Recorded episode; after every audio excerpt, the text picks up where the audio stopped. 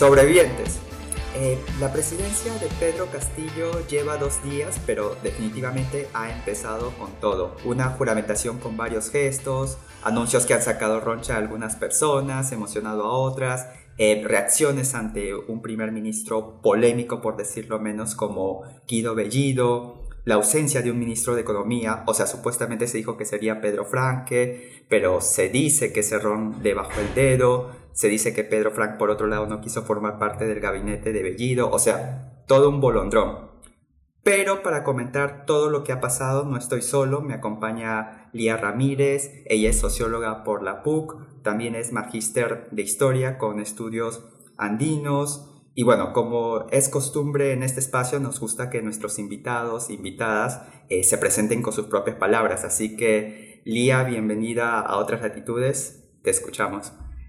Hola Carlitos, ¿cómo estás? Eh, muchas gracias por tu invitación. Y nada, yo soy Día Ramírez, como bien dijiste, presentaste. Eh, soy socióloga, también, eh, bueno, últimamente mi actividad principal ha sido la docencia, la, como predocente en la universidad, que es una de las tareas que, que más disfruto cumplir. Este, bueno, también me considero como feminista, eh, de izquierda, ¿no? Eh, antirracista, anticapitalista. Este, bueno, aunque todo es bien complejo identificarse como antis, ¿no?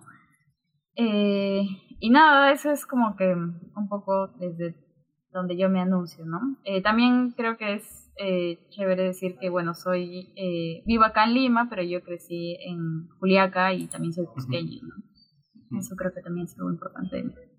No, de, Definitivamente, Lía, muchas gracias de verdad por estar aquí. Desde hace tiempo que quería entrevistarte, pero bueno, ya se ha dado la oportunidad. Y nada, sobrevivientes, ya conocen a nuestra invitada, ya conocen el tema del día de hoy, así que comenzamos. A ver, eh, vamos por orden. Sé que han pasado un montón de cosas, pero vamos a ordenarnos un poquito. Eh, Castillo juramentó el 28 de julio, su discurso estuvo marcado por varios mensajes, varios gestos hacia los pueblos originarios como los quechuas, aymaras, también mencionó a la población afroamericana. Eh, dijo también que no viviría en Palacio de Gobierno, sino que lo convertiría en un museo. Además, mencionó que el Ministerio de la Cultura se pasaría a llamar el Ministerio de las Culturas.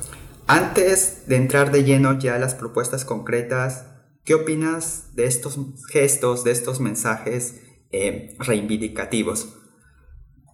Gracias, Carlitos. Ya, en primer lugar, a mí me parece importante este, comenzar diciendo que eh, después de su saludo, el profesor lo que hizo fue literal hacer un ejercicio pedagógico muy interesante, que fue eh, hacer un recuento de la historia del Perú, ¿no? Y bueno, salieron todos estos comentarios de que le estaba haciendo frente a la cara del, del rey de España y todo eso, ¿no? Pero sí me parece importante partir con eso, porque bueno, va también en la lógica, una lógica muy coherente con su saludo, ¿no? Eh, que es comenzar eh, con, pensando en, en, un país que no solamente es este momento de la República, ¿no? Sino que eh, hay todo un periodo previo, hay toda una formación social previa, ¿no? Este, que es muy interesante eso, este, y, y cómo va transformándose y al transformarse también se genera una historia de violencia, de subordinación, ¿no? Que es lo que, lo que finalmente eh, describe muy bien nuestro presente. Entonces, eh, a mí me parecía bien interesante empezar con eh, mencionando esta línea histórica que él desarrolla después de su saludo, porque justamente, si bien nosotros tenemos claro que eh, bueno, en el colegio, ¿no? Como nos enseñan, tenemos claridad de que existe esta historia de, bueno, de, conquista, que también le, podemos decir, o que yo prefiero decirle también invasión.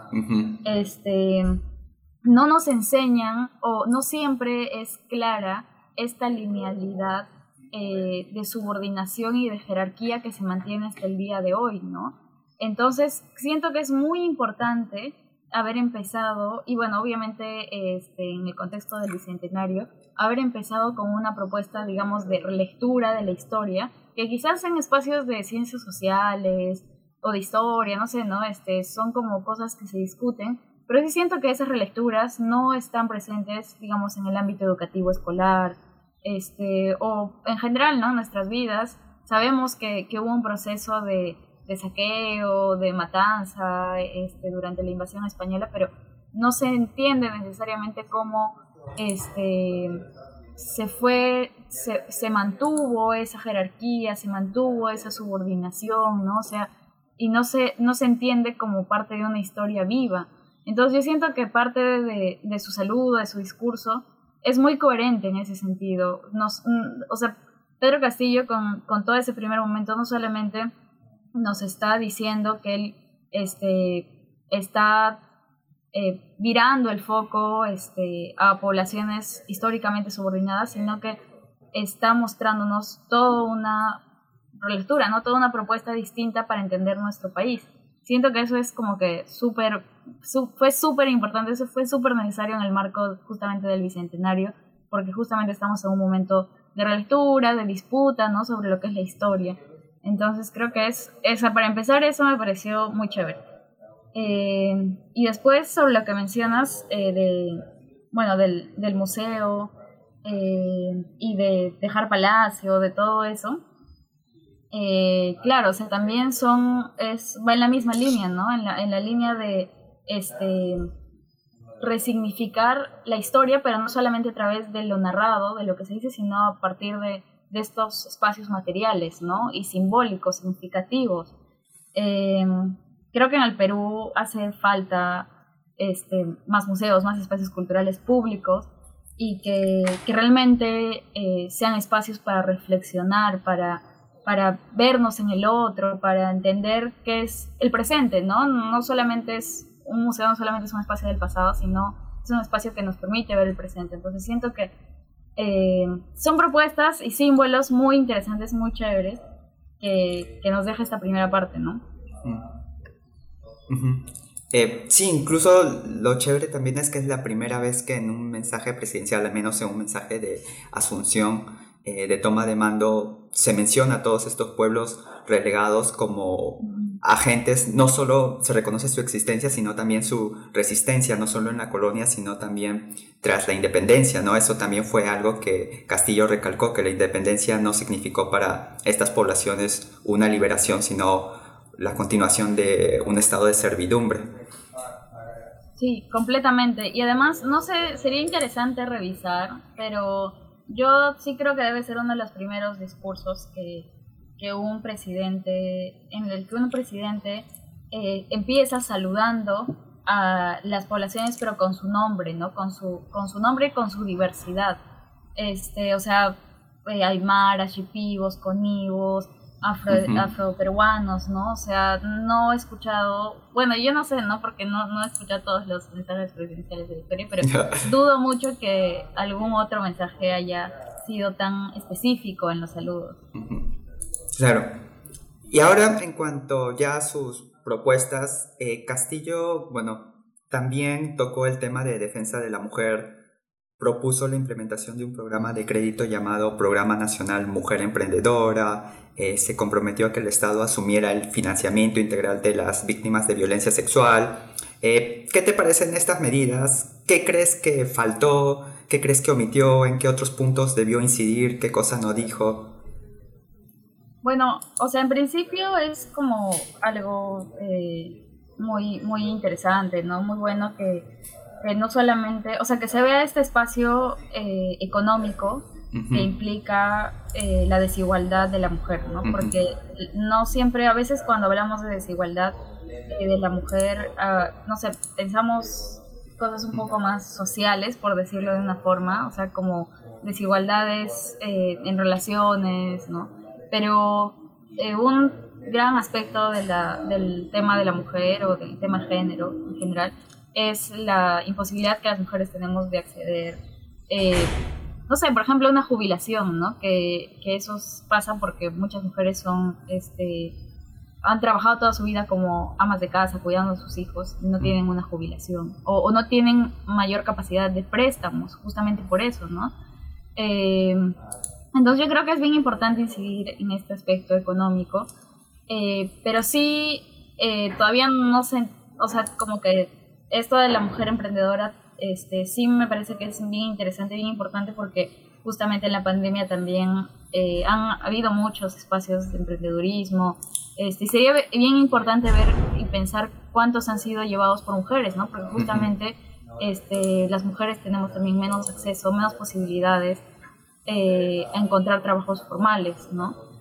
Em, por diferentes motivos, ¿no? Porque muchas veces se considera esta idea de que este, vamos a, poder, a pedir más permisos por, por los hijos o vamos a pedir este, licencias de maternidad o en general, este, bueno, eh, las mujeres también en el Perú posiblemente tienen este bueno creo que eso ya ha ido cambiando con el tiempo no pero un este tendríamos que ver la cantidad de mujeres que tienen concluidos estudios universitarios a diferencia de los hombres también para ver eso pero pero sí creo que eh, muchas mujeres son justamente las jefas de, de espacios emprende, de emprendedurismo. Entonces, eso, esa política me parece muy interesante en ese sentido, ¿no? Pero sí creo que eh, faltó esta propuesta que, por ejemplo, tenía JP eh, para, para las cuidadoras, porque aquí también hay, un, hay, un, hay una búsqueda, se habla de un sistema nacional de cuidado, ¿no? Este, para personas, para, pero para niños, personas adultas, ¿no? Pero no se, eh, se centra en entender a la mujer como el sujeto que históricamente ha cuidado y que como cuidadora justamente eh, no ha podido pues tener este acceso económico de trabajo, ¿no? Entonces esa también es, es, un, es una forma de desigualdad y, o sea, lo digo porque sí ha habido como esta propuesta, digamos, de JP que me parecía muy interesante. Entonces, hubiese sido bien interesante que se, que se adapte más. O, ¿qué será, no? Quizás se va a adaptar o quizás también está dentro de los planes, no sé, pero no se ha mencionado eh, eso, que, que sí me parecía importante porque, por ejemplo, esa propuesta buscaba que, que las mujeres eh, que, que habían trabajado como amas de casa puedan tener algún tipo de acceso a una jubilación, ¿no? Este, si vemos muchas de nuestras madres, eh, mi mamá, tu mamá, no sé, ¿no? O sea, las personas que nos están escuchando, se han dedicado toda su vida al cuidado del hogar, ¿no? Y, cuando sean mayores no tienen una jubilación fija. Muchas son solteras, o sea, ¿de qué, qué van a vivir, no? Es algo que, que, muchas veces no pensamos, pero es un problema súper fuerte, súper latente. Este, y son la mitad del país, ¿no? Muchos se sobre eso, o sea, sobre el tema de la violencia, eh, mm, se está diciendo que las propuestas están bien, pero que no hubo ninguna propuesta relacionada a la prevención de la violencia contra la mujer. ¿Qué opinas sobre eso o, tienes una idea contraria? No, sí, creo que las políticas de prevención siempre son como eh, importantes, ¿no? Porque Igual me parece bien interesante esta, esta idea de, de, protección sobre las víctimas y que no solamente hable de una política punitiva, sino que también este, pensar en, en un espacio de recuperación para las mujeres violentadas, ¿no? Porque creo que usualmente se habla más de castigar al, al violentador, al violador, ¿no? no se piensen que la otra persona la víctima necesita también un espacio de, no sé si decirlo rehabilitación, pero sí de recuperación, ¿no? De reparación, de cuidado, ¿no? Eh, y por otro lado, tampoco se habla de diversidades sexuales, ¿no? Mm. Que, que también son como, son las que reciben la violencia de una forma muy sangrienta, muy cruda. Muchas personas LGTBIQ desterradas de sus hogares, ¿no? Entonces, este, bueno, también esa ausencia es, está clara en esta parte de, de las propuestas, ¿no? No, no se, se, se, menciona mujeres más que todo, ¿no? ¿no? No se habla de alguna diversidad sexual. Claro, y sobre mujeres y diversidad de aquí vamos a volver porque la siguiente pregunta tiene eh, en cierta manera bastante relación. Y lo que pasa es que el jueves por la tarde Castillo tomó juramento a Guido Bellido como primer ministro. Eh, Bellido tiene una serie de cuestionamientos, como por ejemplo su cercanía a Vladimir Serrón, el fundador de Perú Libre, eh, pero también por sus comentarios machistas, homofóbicos, se dice, la gente empieza, reaccionar, reaccionó diciendo que no tiene la capacidad para generar consensos, también dijeron que es alguien más para provocar al Congreso, que alguien investigado por apología al terrorismo no puede ser eh, primer ministro. ¿qué opinas de este nombramiento? Más allá de todo lo dicho, ¿crees que es más para dar un mensaje que el gobierno cederá en sus propuestas? o sea, que no va a ceder en sus propuestas que son más de izquierda, por así decirlo. ¿Crees que nos estamos equivocando con él a pesar de todo lo que está saliendo? Que tal vez es alguien que después de todo puede generar consensos. ¿Qué te genera este nombramiento, este anuncio? O sea, es un tema súper complejo, ¿no? Porque, claro, o sea, por el momento en el que estamos, eh, cómo, cómo llegó Pedro Castillo al, a, a, ser electo después de tantas, tanta polarización y todo eso, creo que la mayoría de personas, bueno, no sé si la mayoría de personas, pero se escuchaba en los medios, y, y no solamente, digamos, en los medios oficiales, que bueno, este, ya sabemos todos cómo son, pero sí. mucho también quizás este, de repente en los medios alternativos, no sé. Eh, el tratar de poner un premier que pueda generar consensos, ¿no? Incluso que fuese de un partido más, digamos, de centro, no sé. Pero sí es como, este nombramiento es complejo porque eh, es una persona muy controversial. ¿no? Es su, o sea, el, o sea, la homofobia es una cosa que yo siento que obviamente la vamos a criticar y muchas eh, mujeres feministas hemos sido muy críticas, este, para empezar, digamos, con, también con la posible, el posible nombramiento de Roger Najar. Claro. Em, y con esto obviamente también, ¿no? Pero ya, o sea, yo siento que ese también a partir de lo de Guido este, Bellido, muchas, muchas personas, muchas, o sea, he visto algunos comentarios, no, no sé si muchas, pero eh, algunos comentarios de Twitter que decía, bueno, pues, o sea, este,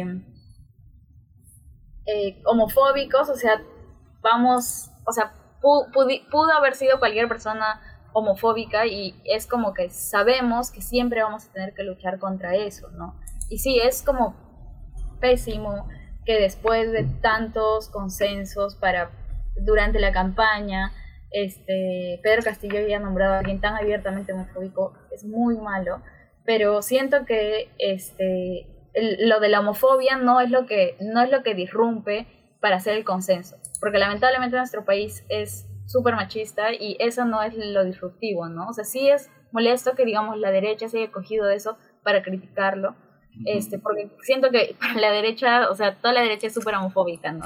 no, no tienen como que por qué criticar eso, digamos. Yo creo que sí, o sea, a mí me molesta mucho, pero yo siento que muchas personas que critican eso se cogen de eso cuando ellas mismas son homofóbicas, ¿no? O como si el fujimorismo no lo fuese. Pero sí, el otro tema de este, la apología terrorismo sí es como mucho más delicada, ¿no?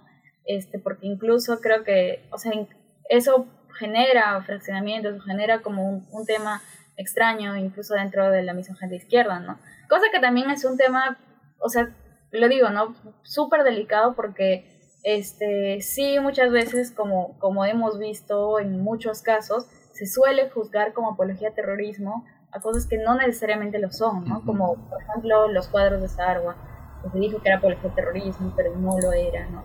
Pero bueno, en este caso particular no, no sé muy bien los detalles del caso.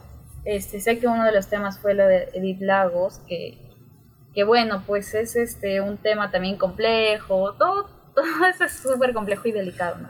Pero, pero bueno, o sea, yo sí tengo entendido que en Ayacucho eh, Lagos es una figura este, que, no solamente se asocia con, con Sendero, ¿no? sino en general con la izquierda. Entonces, eh, creo por, justamente porque fue una persona que falleció durante los primeros años de Sendero, entonces no hay tanto esa memoria sanguinaria sobre ella. Pero eso lo digo así un poco desde, o sea, mm, no con tanta certeza, ¿no? Porque tampoco yo sé muy bien el caso de escuchando, pero eso es lo que yo he escuchado.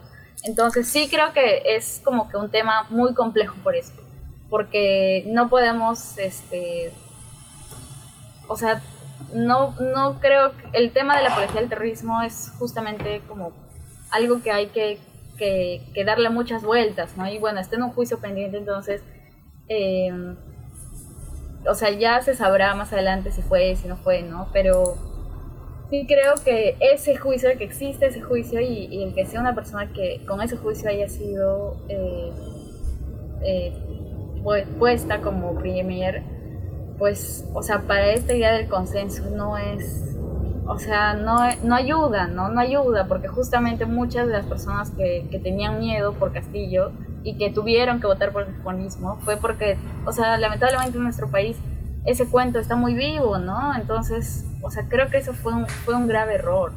Y no le podemos culpar a la gente de que, se, de que, de que el tema del sendero sea un tema muy vivo en nuestro país porque este, fue una época muy dolorosa, muy confusa, ¿no? Para el país y, y, muy, o sea, muy reciente también, ¿no? Entonces, claro, o sea, yo pienso que para una persona común y corriente escuchar este, apología al terrorismo es algo terrible, ¿no? Espantoso, es como los sueños, las pesadillas, lo que se temía de Pedro Castillo eh, está pasando, ¿no? Y eso se ha visto mucho en los memes, o sea, no sé si son memes o que son, pero sí, ¿no? Es, esto de, de, que ya, ¿no? O sea, el terruqueo a, Perú Libre. Entonces, no sé, eso me, me, me, asusta mucho porque siento que en lugar de generar un consenso, eh, se, ha, se incrementado los miedos. Y eso es algo que no debió pasar.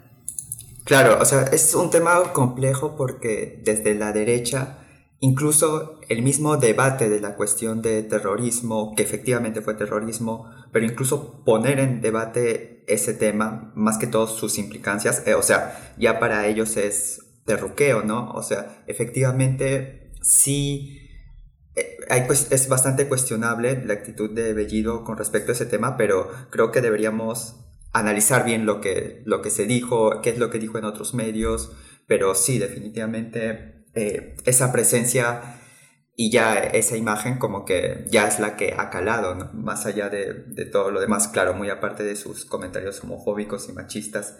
Pero hay una teoría de la conspiración que ha salido que dice que esta es una idea de Vladimir Serrón con el objetivo de que eh, Bellido como premier eh, se le niegue la confianza. Y hay que recordar que a dos confianzas denegadas al Ejecutivo, al gabinete, el presidente puede constitucionalmente disolver el Congreso. Entonces lo que se dice es que han puesto ahí a Bellido para que el Congreso desde el primer mes le deniegue la confianza y así solamente le quede una confianza más por denegar, por así decirlo, y ya con eso si lo hacen, eh, Castillo va a poder disolver el Congreso, convocar nuevas elecciones legislativas, donde tendría una mayoría abultada de gente de Perú Libre. ¿Crees que de verdad es así o crees que más que todo fue simplemente Cerrón queriendo imponer a su candidato o fue un descuido? ¿Qué, qué pasó? ¿Qué crees que haya pasado?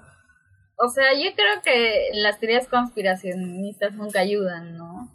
Este porque siempre se presume, eh, cuando pensamos en teorías conspiracionistas, siempre pensamos que todo está calculado y que todo está muy, este, eh, muy organizado, ¿no? Y no es así, ¿no? O sea, este, justamente hay un tweet que me dio mucha risa porque decían, este, cuando, cuando se demoraban de anunciar el gabinete, decían, y así creían que iban a, hacer un fraude. y eso me dio mucha risa porque es verdad, ¿no? O sea, no, no, yo creo que esto más denota desorganización que algún plan calculado y todo eso, ¿no?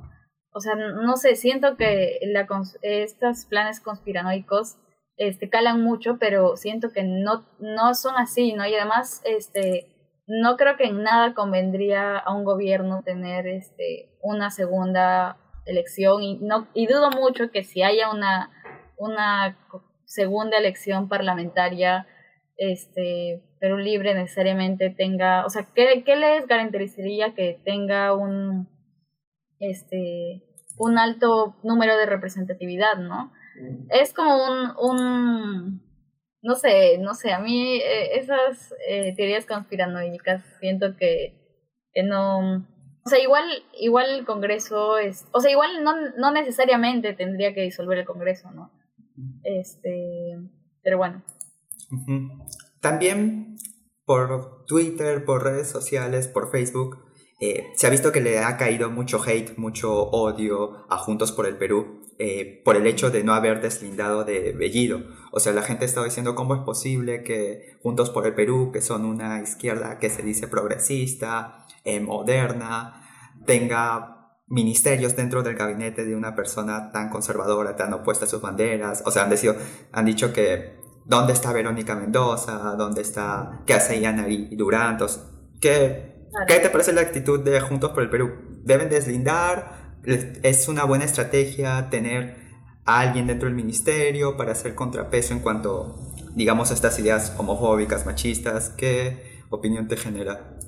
Claro, o sea, para empezar, yo no sé si sus decisiones habrán sido orgánicas, ¿no? O sea, parece que no, justamente porque, eh, o sea, distintos militantes han tomado distintas posiciones, ¿no? Como, bueno, Pedro Franque y Anaí, Anaí Durán este, una persona decidir ser ministra y la otra no, ¿no? Por ejemplo, ¿no? Entonces, no creo que necesariamente para empezar. Y bueno, hoy día Humberto Campodónico también renunció, si no claro. Entonces, claro, o sea, en principio se ve que no hay una decisión orgánica, ¿no? Sino más de militantes. Y creo que es normal porque probablemente nadie se esperaba esto, entonces, este, sí ha sido un poco como, eh, como un caos, ¿no? Como, como nos ha venido a todos nosotros, ¿no? Como un balde de agua fría. Entonces, sí creo que eso primero, ¿no? No sé si, si ya ha habido algún pronunciamiento orgánico, este, pero por lo menos podemos pensar que las decisiones de los militantes no han sido este, orgánicas. Em, creo que sí, en ese sentido, hay como probablemente un debate bien importante que se le viene a JP sobre qué hacer ahora, ¿no? Cómo dar el respaldo, de qué manera darlo. Este, creo que sí también pienso que eh, el hate es demasiado, ¿no?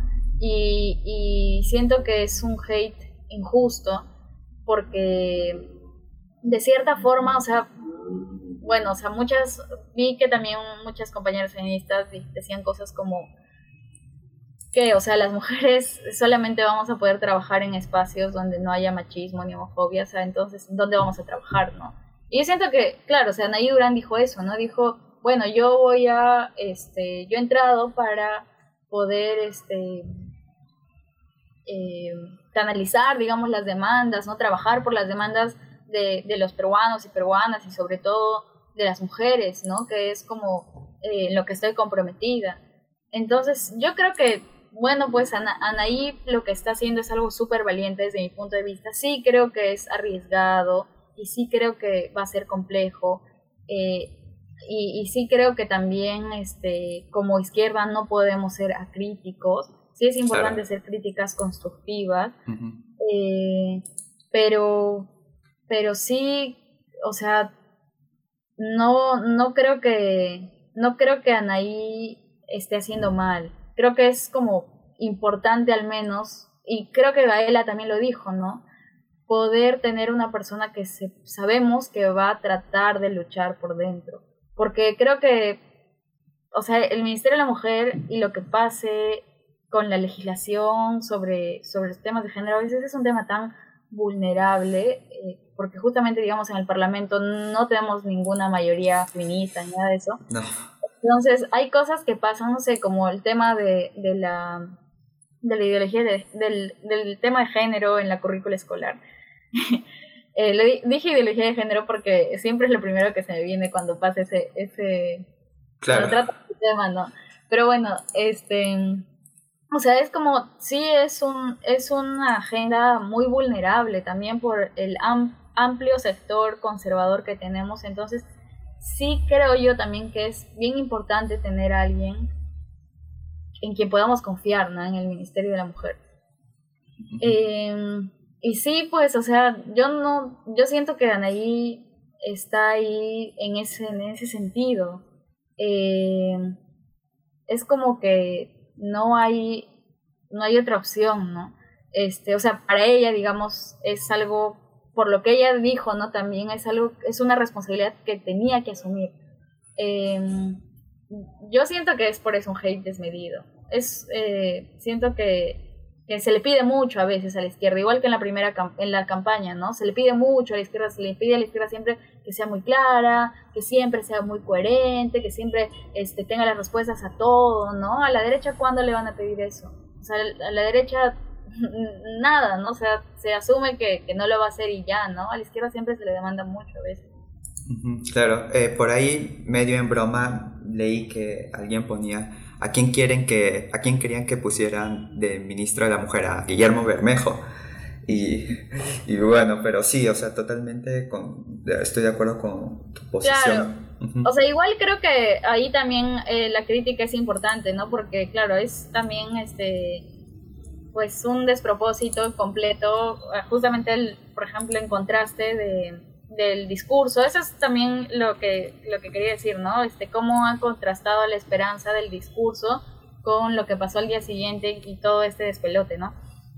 Pero hay un contraste importante, ¿no? Entre el discurso de, de, apoyar en estos temas, género, a la mujer y todo eso, con la representación que tenemos ahora en el gabinete, ¿no? Sí es, sí es lamentable que solamente sean dos mujeres y obviamente una al, al Ministerio de la Mujer, ¿no? Como eso siempre pasa, ¿no? O sea, como que las mujeres para su lugar de las mujeres y todo lo demás, hombres, bueno, excepto por eh, Dina Boluarte, este, pero igual, ¿no? Eso es como, sí hay una representatividad importante en cuanto a regiones, este, pero que no hay mujeres capaces también a lo largo del país, claro que sí, no debe haber un montón, pero, pero ese también es una, una falta de representación que, sí, ¿no? Hay que ser muy críticos, muy críticas con eso.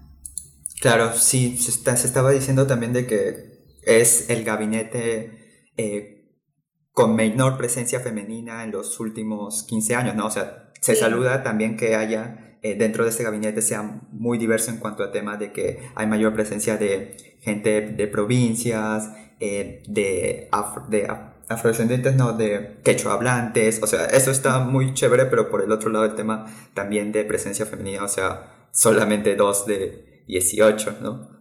Eh, en cuanto ya a la última pregunta, Castillo, volviendo un poco a su mensaje presidencial, perdón, eh, mencionó que abogaría por un cambio de constitución a través de una asamblea constituyente y por esta razón mandaría un proyecto para que el Congreso reformulara la Constitución y así poder insertar esta figura de asamblea con sus atribuciones, eh, con los procedimientos en cómo se va a convocar, etcétera, etcétera.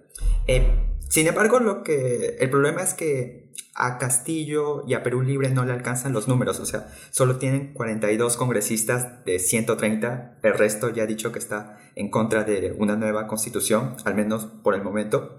Y bueno, y ahora con Bellido como premier ya hay una, se siente o pareciera que hay como que una intención de tensionar la relación con el Congreso. ¿Ves algún punto de consenso en ese aspecto? ¿Ves algún posible acuerdo con alguien como Bellido como primer ministro? ¿Cómo crees que va a estar marcada la relación o tal vez, como vuelvo a decir, tal vez nos estamos equivocando con Bellido y a pesar de todo lo que él es, resulte ser alguien más conciliador e inteligente para saber eh, tratar con un Congreso de una mayoría de más de dos tercios de gente de derecha. Bueno, eso es bien difícil, ¿no? De, responder porque realmente no, no sé cómo será exactamente el perfil de Bellido. Este, pero sí siento que eh, persisten estas metas comunes, ¿no? Como la estipulación de una asamblea constituyente, eh, y, con, miras a un cambio constitucional. Siento que, claro, en ese sentido, eh, necesitamos mayor capacidad de negociación entre las izquierdas probablemente para concentrarnos en esas metas comunes. Eh, no sé muy bien cómo vaya a ser dentro de, eh, o sea, cómo vaya a actuar este gabinete y, Guido Bellido como, como congresista también. Eh, no sé, es complicado, ¿no? Eh, sí, la verdad no sé cómo responderte eso. Simplemente, pero sí creo que este nos toca nos toca tratar de hacer esos consensos, ¿no? Buscar, porque, o sea, es bien complicado, porque sí siento que es la primera vez es un momento histórico porque es un momento en el que sí estamos, o sea, hay una posibilidad regional eh, de, de, generar esta nueva constituyente, ¿no? o sea, ya, ya hay un momento constituyente, también como decían ahí, eh, eh, no sé, le escuché hace tiempo, ¿no? Eh, usar esta expresión que también se, se, escuchó en Chile, en Bolivia, no sé, el momento constituyente. Eh, siento que sí, pues no hay un ambiente importante, ya se ha hablado del tema, el que se haya hablado en el discurso presidencial también es importante, eh, pero ¿cómo lo hacemos con una izquierda fragmentada? O sea, no es posible, ¿no? Entonces sí siento que por ahí quizás va a ser bien importante que nos concentremos en las metas comunes. Eh, y ahí también pues el problema es eh, en qué medida eh, algunos espacios de Perú Libre van a buscar hacerlo, ¿no? Porque, porque claro, o sea, ahí es importante que en el consenso sea justamente eso, ¿no? Un consenso de dos partes. Eh, y, y no sé, parece que no sé, o sea, se dice mucho que el serronismo no, no tiene mucha esa actitud dialogante, ¿no? No sé, también es bien, bien, bien complejo porque siento que también lo que pueda decir sobre eso está bien teñido por, por todo, el, todo el fantasma y, toda la construcción un poco que se ha hecho de Cerrón como el cucu. Pero, pero sí, pues, ¿no? O sea, el, el hecho de que este, la construcción de este gabinete haya demorado tanto hace como parecer eso, ¿no? Sí, va a estar... en dialogar, eso parece. Sí, va a estar, o sea, bastante complejo ahora este proceso de negociación porque el mismo Castillo en su mensaje presidencial eh, reconoció que la única manera para poder convocar a un referéndum o insertar la, la figura de asamblea constituyente es a través de precisamente el Congreso, por medio del Congreso. Pero bueno, Lía, muchas gracias de verdad por tu aporte, por estar aquí y con esta música de unos perritos que están ladrando. Eh, bueno, quería preguntarte si tienes algunas palabras finales, tal vez sobre el contexto que estamos viviendo, alguna reflexión final, pero nada, de verdad muchas, muchas gracias. Mm, gracias a ti, Carlitos. Es un gusto conversar. De hecho, este, sí siento que todavía las ideas pueden estar muy poco claras porque todos estamos en un momento de tensión y ansiedad por todo lo que está pasando. Este, no sé cuándo se vaya a publicar esto, pero pero para hoy día sí hay tensión y ansiedad. Sí, no, de todas, todavía estamos recién procesando todo lo que ha pasado, o sea, ni siquiera tenemos todavía ni, ministro de Economía y el sol ya, el dólar ya vale cuatro soles, o sea, es como que, por favor, stop. Sí, claro, y también, este, o sea, leyendo, por ejemplo, Noticias ER, ¿no? O, por ejemplo, González Banda también publicó Gonzalo Banda o González Banda, no me acuerdo, este periodista arequipeño. por ejemplo, algunas bases, eh, bases sociales, ¿no? Este, populares, no sé, eh, no están de acuerdo con lo que está pasando, ¿no? También en Noticias Ser eh, se muestra que algunos sectores, digamos, de Puno, de Cajamarca, tampoco están tan, tan a favor, ¿no? O sea, también, este, obviamente, con esta mirada crítica, ¿no? Que que, está a lo largo del país, ¿no? Entonces, no sé, o sea, eh, eso también me parece como importante decir porque eh, sí creo que con todo lo que ha pasado ha habido esta ola de hate de, bueno, asume tu voto, pues, ¿no? Y siento que, que eso es algo bien feo eh, y también como para decir, ahí está toda la gente que votó por Castillo, ¿no? Con esta ola de racismo y de clasismo también bien feo que, se vio en la campaña. Entonces, eh, sí siento que es como, es bien importante este, ver cómo en realidad siempre tenemos que ser críticos, ¿no? O sea, esta, o sea, claro, siempre ser críticos constructivamente pero sí siento que, que el hecho de que muchas personas en, en diferentes lugares del país u organizaciones estén posicionándose de forma crítica, ¿no?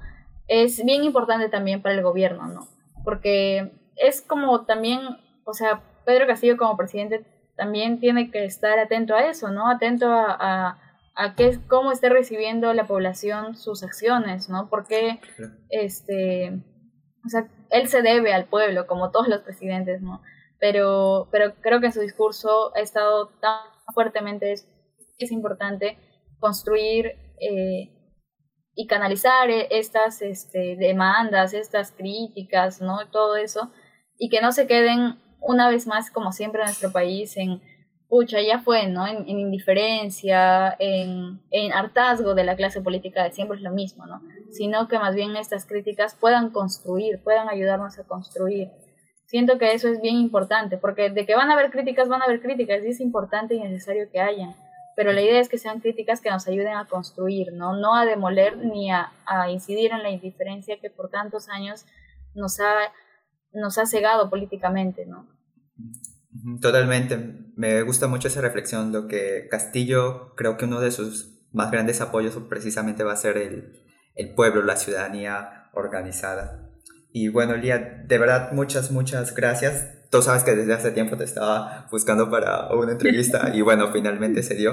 Y nada, gracias por estar nuevamente, por estar aquí. Bueno, las puertas de otras latitudes están abiertas para cuando... sí, futuros episodios. Y bueno... sí, quizás algunos con un poco más de certezas, ¿no? hay menos confusión. Sí, no, de todas. Recién no ha pasado ni 24 horas de todo, todos estos acontecimientos. Pero nada, Lía, muchas gracias nuevamente y sobrevivientes, muchas gracias por escuchar este episodio. Bueno, no se olviden de encontrarnos en Facebook e Instagram como otras latitudes y de escucharnos en nuestras, bueno, en las diferentes plataformas y también en Radio Sentipensales. Nos vemos el próximo fin de semana. Hasta luego.